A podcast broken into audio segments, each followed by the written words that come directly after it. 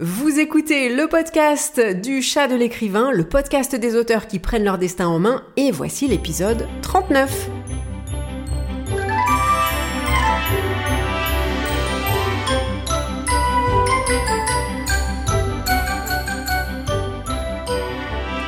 Vous rêvez de vivre de votre plume? Alors détendez-vous, libérez votre imagination et découvrez ce qui est possible. C'est l'heure du podcast du chat de l'écrivain présenté pour vous par l'auteur de la série best-seller 16, Caroline Vermal.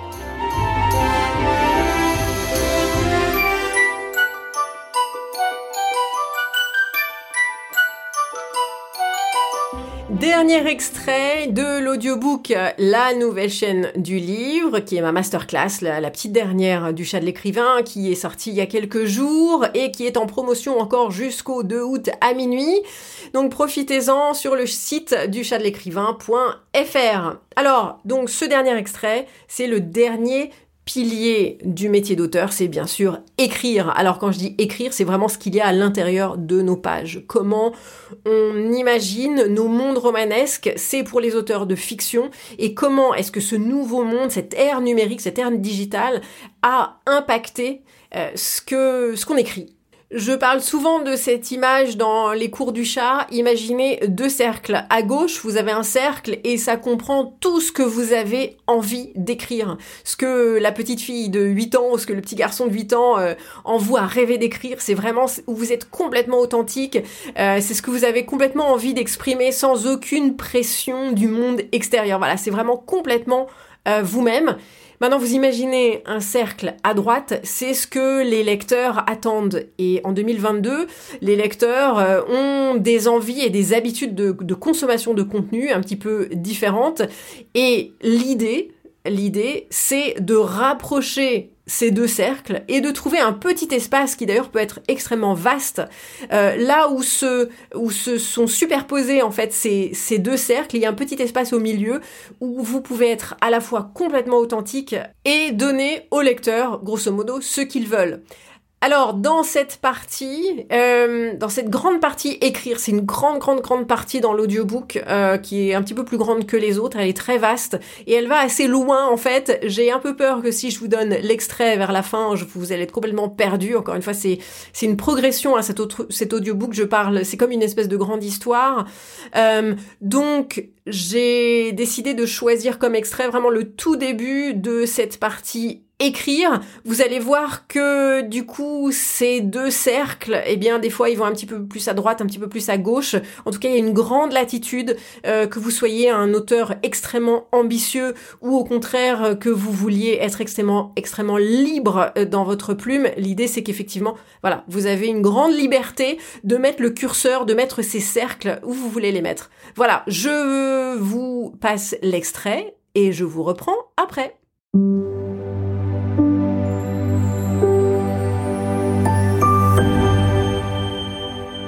Une vieille tradition réinventée. Pour le grand public, un auteur professionnel écrit ce qu'il veut, guidé uniquement par son inspiration ou son expertise. Son art le définit et ses livres sont l'expression directe de son talent singulier. Comme dans tous les domaines professionnels, la réalité est plus complexe et souvent moins glorieuse. Dans la chaîne traditionnelle du livre, il est fréquent que les auteurs mettent leur plume au service de commandes d'éditeurs, non pas par passion ou amour de l'écriture, mais pour répondre tout simplement à une nécessité financière. Les maisons d'édition, elles, répondent aussi à un impératif commercial, elles commandent des ouvrages pour réagir aux tendances du marché et offrir aux lecteurs ce qu'ils demandent, que ce soit les aventures d'un super-héros vu au cinéma, ou un roman érotique dans le genre d'un best-seller international, ou la biographie d'une célébrité, ou même un ouvrage pour un public scolaire spécifique. Ces textes sont écrits sous pseudo ou par des écrivains fantômes et doivent être écrits le plus vite possible pour pouvoir être sortis en librairie à temps pour surfer sur la vague de l'engouement des lecteurs. Dans l'ère digitale, les auteurs-éditeurs ont dupliqué ces pratiques, à la différence près qu'ils ont le contrôle et peuvent réagir beaucoup, beaucoup plus vite que les maisons d'édition et toute la chaîne du livre traditionnel. D'abord parce qu'ils sont armés de rapports d'intelligence et études du marché dont nous avons parlé dans la partie précédente et qui soulignent les tendances dès qu'elles émergent. Ensuite, parce qu'ils sont entraînés à optimiser leur productivité d'auteur et leur process d'édition et peuvent boucler un livre de qualité en un temps record. Et enfin, parce qu'ils ne sont pas encombrés des maillons chronophages de la chaîne du livre traditionnel, ni tirage, ni diffusion, ni distribution. Un livre peut être dans les plus grandes librairies en ligne 48 heures suivant les dernières corrections. Nous avons donc vu naître dans les groupes d'auteurs anglophones de littérature de genre deux expressions qui créent la controverse mais méritent d'être expliquées et différenciées. Writing to trend et writing to market. Writing to trend. Writing to market se traduit littéralement comme écrire pour le marché. C'est un terme fourre-tout utilisé, pas forcément correctement, par les débutants comme les pros, et je vais l'approfondir dans un instant. Mais writing to trend, lui, est sans équivoque. Trend signifiant tendance, cela veut dire écrire selon les tendances, soit selon les tendances du marché. Ce terme est utilisé pratiquement exclusivement par les auteurs-éditeurs chevronnés, c'est écrire uniquement dans le but de satisfaire la demande actuelle des lecteurs, quelle qu'elle soit, et tirer le maximum de bénéfices commerciaux de ces livres. C'est écrire ce qui est populaire aujourd'hui. La qualité littéraire peut être présente, mais c'est une considération secondaire, tout comme les goûts personnels de l'auteur lui-même. L'important est de produire le plus vite possible et le plus possible pour saisir la vague et capitaliser sur un engouement passager. Ces auteurs-éditeurs peuvent écrire eux-mêmes s'ils sont prolifiques, ou ils peuvent écrire à quatre mains, ou même commissionner un écrivain fantôme qui suivra leurs instructions. Autrement dit, l'auteur écrit pour gagner de l'argent, point. Cette pratique est bien entendu extrêmement mal vue par une grande partie de la communauté des auteurs, qui n'hésite pas à la comparer à de la prostitution, et on comprend instinctivement pourquoi. Mais il est important de comprendre que cette pratique est aussi vieille que l'édition elle-même, et ne doit pas être vu à travers le filtre de la littérature ou de la passion de l'écriture, c'est presque une autre section de l'édition. Tout comme le fast-food ne doit pas être vu par le filtre de la gastronomie, n'empêche que le public est vaste, qu'il est vorace, et que des professionnels ont décidé d'utiliser leur expertise pour servir ce public du mieux qu'ils peuvent. Writing to market. Quid de writing to market? Certains auteurs parlent d'écrire pour le marché pour signifier qu'ils écrivent selon les tendances du marché. C'est-à-dire que, s'il le faut, dans six mois, lorsque le compas de la mode des livres et de la demande des lecteurs pointera vers un autre sous-genre, ils changeront de cap sans état d'âme. Mais d'autres invoquent la pratique du writing to market dans le contexte de leur passion pour un genre en particulier et d'une vocation. La qualité littéraire est clairement une priorité, Écrivent-ils pour eux-mêmes? Non, ils écrivent pour des lecteurs, mais si ces lecteurs, cette masse anonyme et informe, se mettaient à vouloir lire autre chose, suivraient-ils la tendance et écrivraient-ils autre chose? Non plus. Et c'est là la grande différence, ils n'écrivent pas pour n'importe quel lecteur, pour combler une demande avec une offre, ils écrivent pour leurs lecteurs. Qui sont ces lecteurs? Ce sont ceux qui leur ressemblent. Writing to Market, est alors souvent synonyme d'un approfondissement de la connaissance des lecteurs qui aiment le genre ou le sous-genre que l'auteur a choisi. C'est écrire en prenant en compte les attentes des lecteurs, en se familiarisant avec les tropes, c'est-à-dire les codes du genre. C'est non pas laisser sa plume et sa créativité aller où elles veulent, mais les guider pour qu'elles respectent ces codes et ces attentes. L'originalité et surtout l'authenticité de l'auteur sont toujours intactes, mais leur travail est davantage canalisé, ce qui, contrairement à la croyance populaire, ne freine en rien leur créativité, au contraire, trop de liberté peut facilement conduire à la feuille blanche, alors qu'un minimum de paramètres agit souvent comme un booster d'inspiration. Certains auteurs, particulièrement les débutants, parlent d'écrire pour le marché alors qu'ils ne font que respecter la structure narrative et l'art du storytelling qu'ils découvrent à mesure qu'ils se professionnalisent. Bref, pour les auteurs de littérature de genre, writing to market équivaut souvent à simplement devenir pro. Plus de limites. Si la nouvelle chaîne du livre a permis aux auteurs indépendants de faire travailler leurs plumes pour qu'elles produisent le maximum de bénéfices commerciaux, elle a aussi permis exactement le contraire, la libérer totalement. En dématérialisant le livre, la nouvelle chaîne du livre a libéré les formats. Fiction épisodique, nouvelle courte ou saga épique de 20 tomes, il n'y a plus de limites imposées grâce à l'hyperciblage qui touche des publics niches au-delà des frontières géographiques, elle a aussi libéré les genres. De la littérature inclassable à la poésie d'avant-garde, au mélange des genres le plus déjanté, aux mémoires personnelles illustrées, tout est possible. Tout peut être publié de la même façon que les livres classiques, et, en théorie en tout cas, tout est commercialisable. L'auteur qui, avant même d'écrire une ligne, décide de s'auto-publier, commence un manuscrit où les seules limites créatives sont dictées par sa propre inventivité. Comme on l'a déjà dit, cette liberté absolue n'est pas toujours bénéfique pour un auteur. Personnellement, cela a tendance à me donner le vertige et encourager l'éparpillement plutôt qu'à m'inspirer. On parle du syndrome de la feuille blanche, où l'auteur est bloqué et rien ne sort, mais mon expérience, c'est plutôt celui de la feuille noire, tellement d'idées y grouillent dans tous les sens que je ne sais pas comment les canaliser. Quoi qu'il en soit, le résultat est le même, c'est la paralysie. Mais qui peut le plus peut le moins, le champ des possibles est grand ouvert, et personne ne force l'auteur à s'y engouffrer corps et âme. Rien qu'une petite exploration au-delà des frontières dessinées par la chaîne du livre traditionnel, c'est déjà une aventure extraordinaire. Tenter des choses juste un peu différentes, jouer avec un format ou décliner un univers romanesque autrement, c'est déjà excitant. Et pour les auteurs qui sont frileux à l'idée de repousser les limites si bien ancrées par la chaîne du livre traditionnel, il suffit de regarder ce qui se passe ailleurs dans la sphère digitale. Là encore, les plateformes de streaming ont montré le chemin. Et le public, lui, a clairement montré une préférence très prononcée pour un format boudé par les maisons d'édition, la série.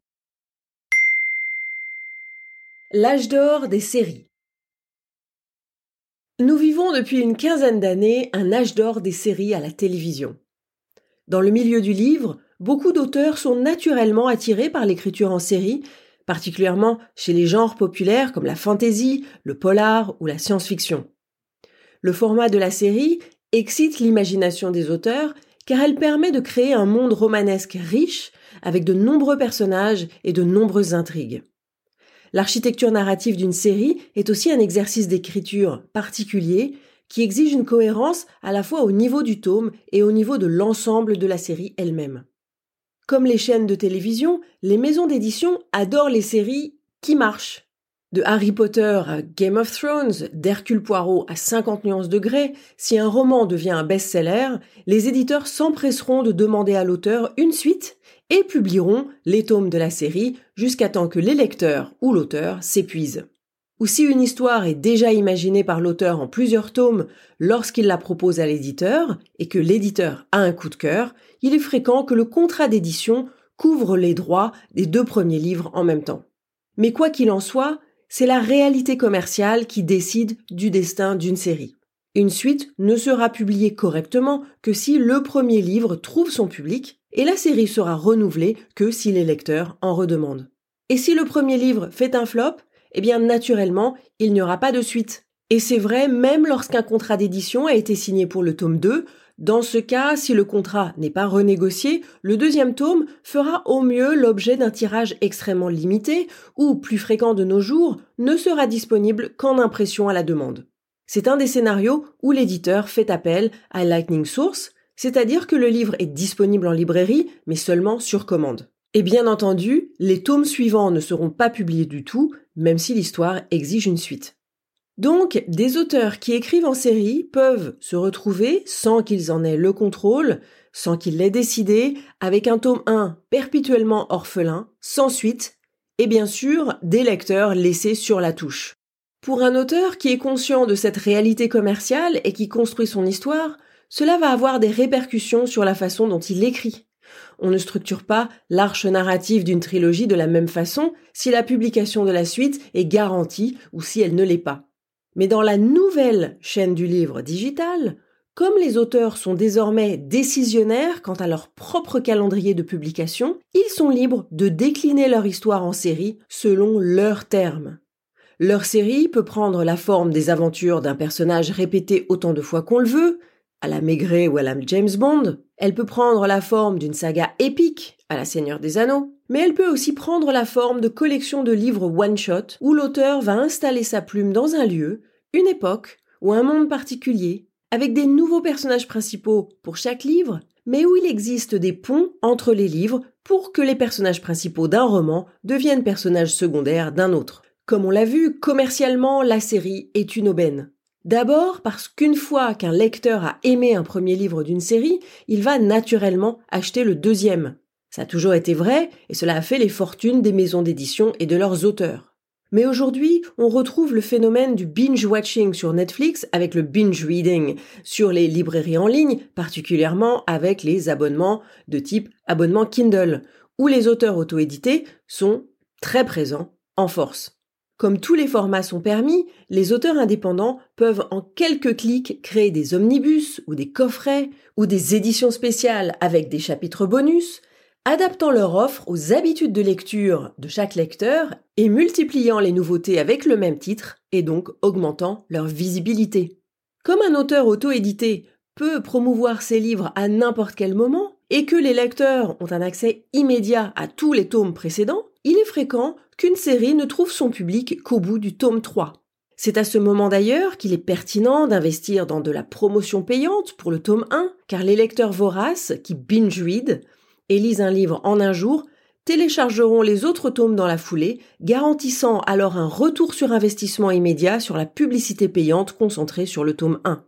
Avant même d'écrire la première ligne de leur série, beaucoup d'auteurs auto-édités anglophones décident d'opter pour la stratégie de lancement de rapid release. On en a parlé dans la partie précédente. Qu'est-ce que cela veut dire au niveau créatif? Cela signifie que ces auteurs auto-édités, adeptes du rapid release, écrivent souvent la série entière, ou en tout cas une grande partie, avant même d'avoir publié le tome 1. Il n'est pas rare de voir des auteurs qui stockent trois tomes avant de se lancer et ont déjà les synopsis détaillés pour d'éventuels tomes suivants. C'est un risque. Même avec tout ce qu'on a vu dans la chaîne du livre digital comme dans la chaîne du livre traditionnel, le succès d'un livre n'est bien sûr jamais garanti. Il se peut que ces auteurs passent des mois, voire des années à écrire trois livres ou plus pour qu'au final la série soit un flop. Mais au moins, elle sera publiée et aura sa chance. Et surtout, et c'est ce qui nous intéresse dans ce chapitre, elle sera écrite différemment. Potentiellement, une série est riche et épique. Elle a du souffle qui porte, et son ambition n'a pas de limite. Et pour ses fans, une série est inoubliable. Mais le plus grand défi de l'écriture d'une série, c'est la cohérence sur la longueur. Cette cohérence est très difficile à tenir si la série est écrite dans l'ordre, tome par tome, et ce sur une longue durée. Beaucoup de séries n'arrêtent pas de grandir en complexité, mais la fin se révèle décevante, car des fils d'intrigue ne mènent nulle part, ou des résolutions semblent abruptes. Les arches narratives sont facilement confuses, le rythme et le style inégaux, et les incohérences nombreuses. C'est comme si on ajoutait des étages à une maison alors qu'elle est déjà finie. L'architecture manque de cohérence. Au contraire, si une série est écrite dans son intégralité sur une durée plus limitée, sa structure dramaturgique pourra bénéficier de la réécriture a posteriori des tomes précédents pour peaufiner l'arche narrative. Le découpage des chapitres au tome aura lui aussi une plus grande pertinence. Imaginez une série non seulement avec l'assurance que tous les tomes seront publiés, qu'ils seront publiés à un rythme qui satisfera l'appétit des lecteurs, mais en plus, en la concevant entièrement dès le début, c'est une révolution pour les auteurs de genre. Mais Netflix et l'âge d'or des séries a donné naissance à un autre phénomène qui est en train de changer le métier d'auteur, l'essor des personnages.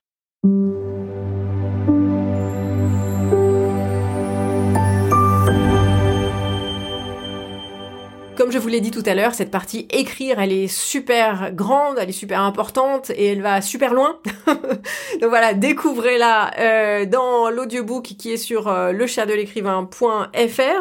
Mais je vais vous donner la fin. La fin, c'est que c'est une bonne nouvelle.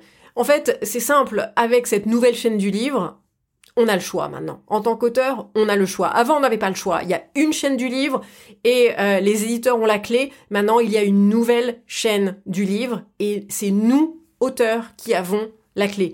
Maintenant, ça veut pas dire que dès qu'on publie un livre sur Amazon, euh, voilà, on va on va avoir une carrière d'auteur. Ça veut absolument pas dire ça. C'est la carrière d'auteur est difficile, euh, qu'elle soit dans l'ancienne chaîne du livre ou dans la nouvelle chaîne du livre. Elle est toujours où il faut toujours travailler très dur et travailler intelligemment.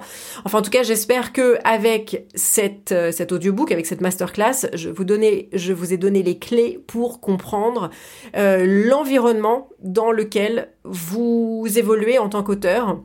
Et cet environnement, c'est le monde du livre en France qui comprend ces deux chaînes du livre. Et donc à la fin de cet audiobook, eh bien, c'est à vous de décider euh, de vos valeurs, de vos capacités, de ce que voilà, de ce que vous voulez dans votre carrière d'auteur. Et je sais qu'il y a une chaîne qui siera plus à votre plume qu'une autre. Donc je sais pas laquelle, mais enfin en tout cas, euh, vous aurez compris. Voilà, vous pourrez faire un choix un petit peu plus informé. Euh, et eh bien voilà, je vous rappelle que je serai sur euh, Instagram live à 18h le 2 août. Donc j'ai hâte de vous y voir. Si vous avez quoi que ce soit comme question, c'est le moment de les poser avant que la promotion euh, s'achève. À bientôt